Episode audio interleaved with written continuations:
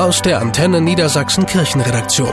Kirche Live in Niedersachsen und Bremen. Mit Steffi Behnke zusammen gegen Antisemitismus. Mit diesem Gütesiegel von katholischer und evangelischer Kirche sind jetzt erstmals sechs Schulen in Niedersachsen ausgezeichnet worden. Um das Siegel zu erhalten, mussten sich unter anderem Lehrerinnen und Lehrer weiterbilden. Es gab Elternabende zu diesem Thema und alle feierten muslimische und jüdische Festtage gemeinsam. Zu den sechs ausgezeichneten Schulen gehört auch die Osnabrücker Ursula-Schule. Juden, Christen und Muslime drücken hier gemeinsam die Schulbank.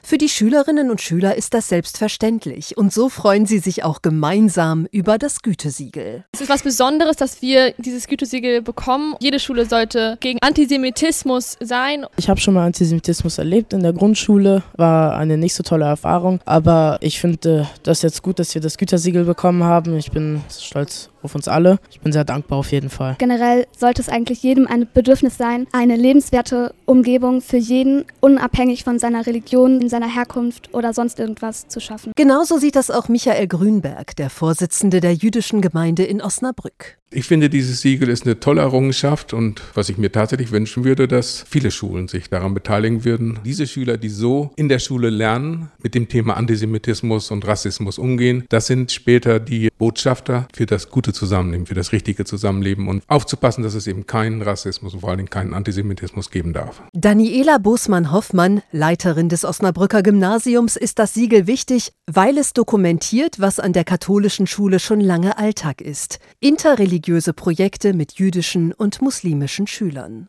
Wir können so mit den Schülern uns gegenseitig halt auch in der Religion erfahren. Und das hat einen Wert, der im Schulalltag einfach äh, strahlt. Kirche Live in Niedersachsen und Bremen. Aus der Antenne Niedersachsen Kirchenredaktion.